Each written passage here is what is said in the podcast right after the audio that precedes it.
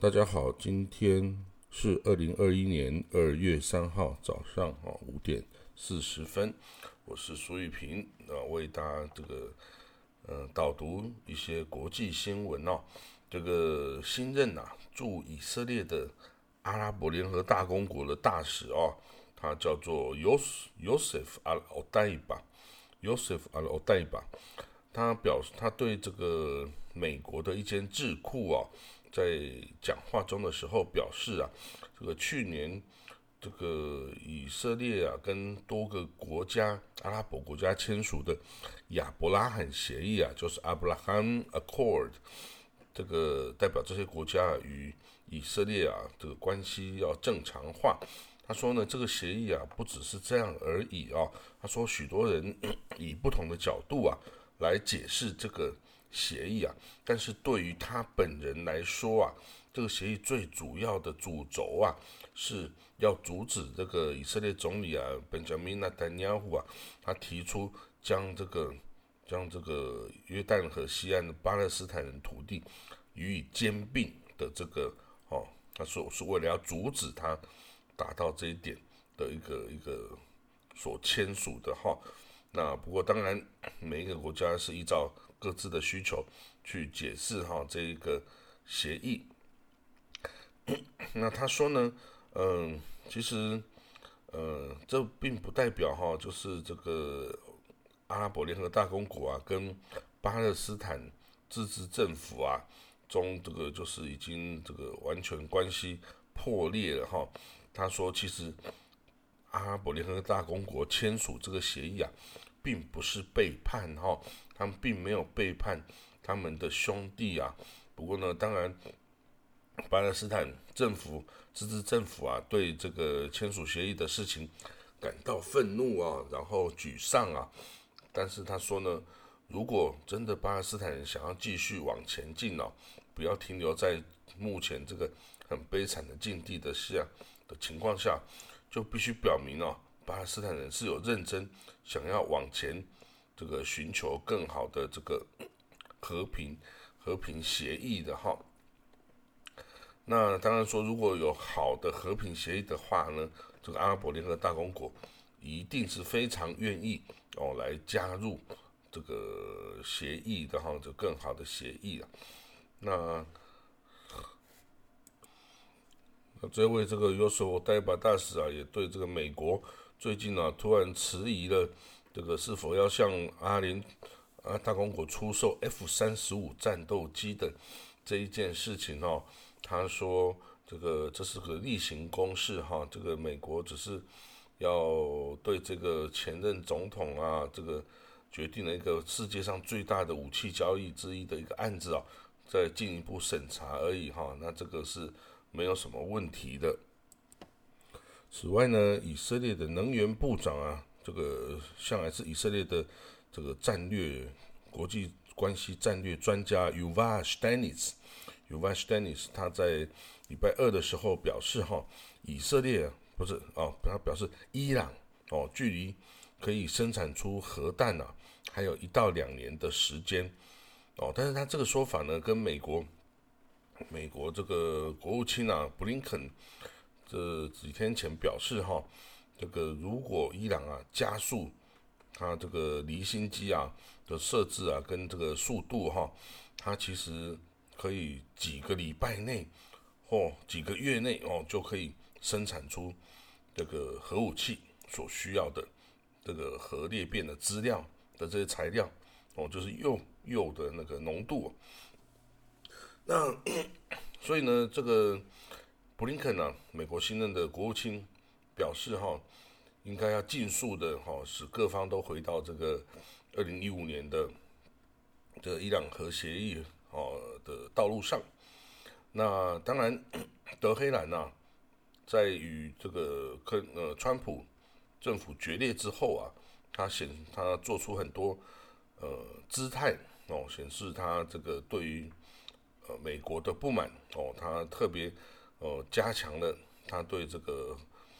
这个铀的这个浓缩哦，跟这个等于是它的浓度的增加哦，从三点五 percent 啊，增加了二十 percent。虽然距离核武器所需要九十 percent 还有一段道路哦，但是这也是显示出一个姿态哦，对于美国不满的姿态哦。那大家相信，这也是为了在这个与美国总统新的政府进行谈判时候啊，要提高它的这个杠杆作用了哈。那不过呢，虽然伊朗啊一直声称它是不寻求发展核子武器的，依照它的这个哈教法教义是不允许的。但但但是以色列啊跟美国啊都不相信哈，跟这个欧盟国家都不相信。也之所以会有二零一五年这个伊朗核协议啊，也就是为了要这个以这个解除制裁啊。来换取啊，对这个伊朗核武能力的一个约束哈。嗯，这个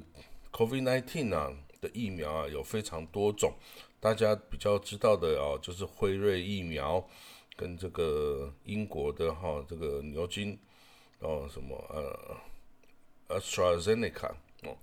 等等，还有中国的几支哈。那其实呢，俄罗斯的这个 Sputnik V 疫苗啊，这个经过这个专业的医学杂志哦，《柳叶刀》上面的发明发表的专文啊，表示呢，俄罗斯的这支 Sputnik V 疫苗啊，对这个减轻这个 COVID-19 症状的这个有效率啊，是九十一点六 percent 哦。那所以呢？它这支疫苗的这个结果哈，已经这个等于是有达到相当的验证哈。那它这个疫，它这个是对于来自两万名参加第三期啊临床测试的参与者的数据啊进行的一个分析哈。他说打了两剂这个俄罗斯的这个 Sputnik V 疫苗哈，可预防这个 COVID-19 的功效超过百分之九十哦。那虽然说呢，它的开发哈，因为一开始的这个缺乏透明度而受到批评哦，但是这个临床显示哦，它的效果是明确的哈，它这个也因此代表了世界上啊可以使用另外一个这个疫苗哈来减少这个 COVID-19 的发病率哈，这个它结果显示这个 Sputnik V 啊真的是世界上。这个效能最高的这个疫苗之一哈，这个完全不输于辉瑞哦的跟那个 Moderna 哦的疫苗哈，所以呢，这个都是一样超过百分之九十哈。那俄罗斯啊，已经依据这个第三阶段临床测试结果啊，针对了十八岁以上的俄罗斯公民进行了大规模的接种。这个行动哦，那之前呢，被伊朗啊扣押的这个韩国啊这个游轮的这个船员呐，已经被伊朗政府哈允许离开这个伊朗哦，但是当然船哦是继续扣着哈，但是上面的游轮的船员可以获准离开伊朗哦。那这个是不知道韩国政府要怎么去决定这个事情了啊？哦，那今天讲最后一个消息哈，就是已经上任十三天之后啊，这个美国总统拜登啊，还是没有打电话给以色列的总理纳坦尼亚胡哈，所以呢，这个在以色列的媒体上啊，引发了关注哈。那当然呢，虽然这个拜登啊，也还没有给。哦，阿根廷总统啊，或是给巴拿马总统打电话啊，然后也还没有打给这个意大利啊、西班牙、波兰或荷兰的总理啊等等，他也没有打电话给任何非洲的国家的领导人啊，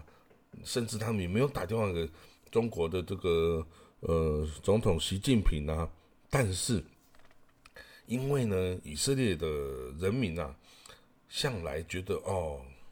美国总统应该跟我们关系是特别特别好的，所以呢，这一次居然受到这样子的冷落哈，这个以色列的这个人民啊，一下子真的是哦很难接受哈。不过呢，这个怎么讲呢？记者啊，他说这个以色列明明是拥有这个很强大的力量哦，技术啊、科学啊、经济等等的实力都很强大，但是他仍然感到不安全哦，所以他以色列仍然需要美国总统给予公开的哦特别的热情的对待哈以色列啊，然后这样才能使以色列人呐觉得自己是。被爱的哈，感受良好的，是受到保护的，你才会有安全感这样子。那如果美国总统不马上打电话来，好像是不是美国总统生气了哦？那或者是他到底对以色列是有什么哦不当的啊不好的印象啊等等，就会开始担心哈。那所以呢，这个。这个拜登哈真的是特别一个特别的一个总统。以前呢，即使跟以色列没有那么偏袒、那么友好的，哦，像奥巴马总统啊、克林顿啊等等啊，都还是有特别特别的哦，有对以色列具有热情哦，或者会有特别的这个喜爱哈。但是哦，这一次是第一次有发生这样哦，已经。已经十三天了，还没有收到来自美国总统的这个电话哈，所以呢，这个以色列哈，他说必须要感觉到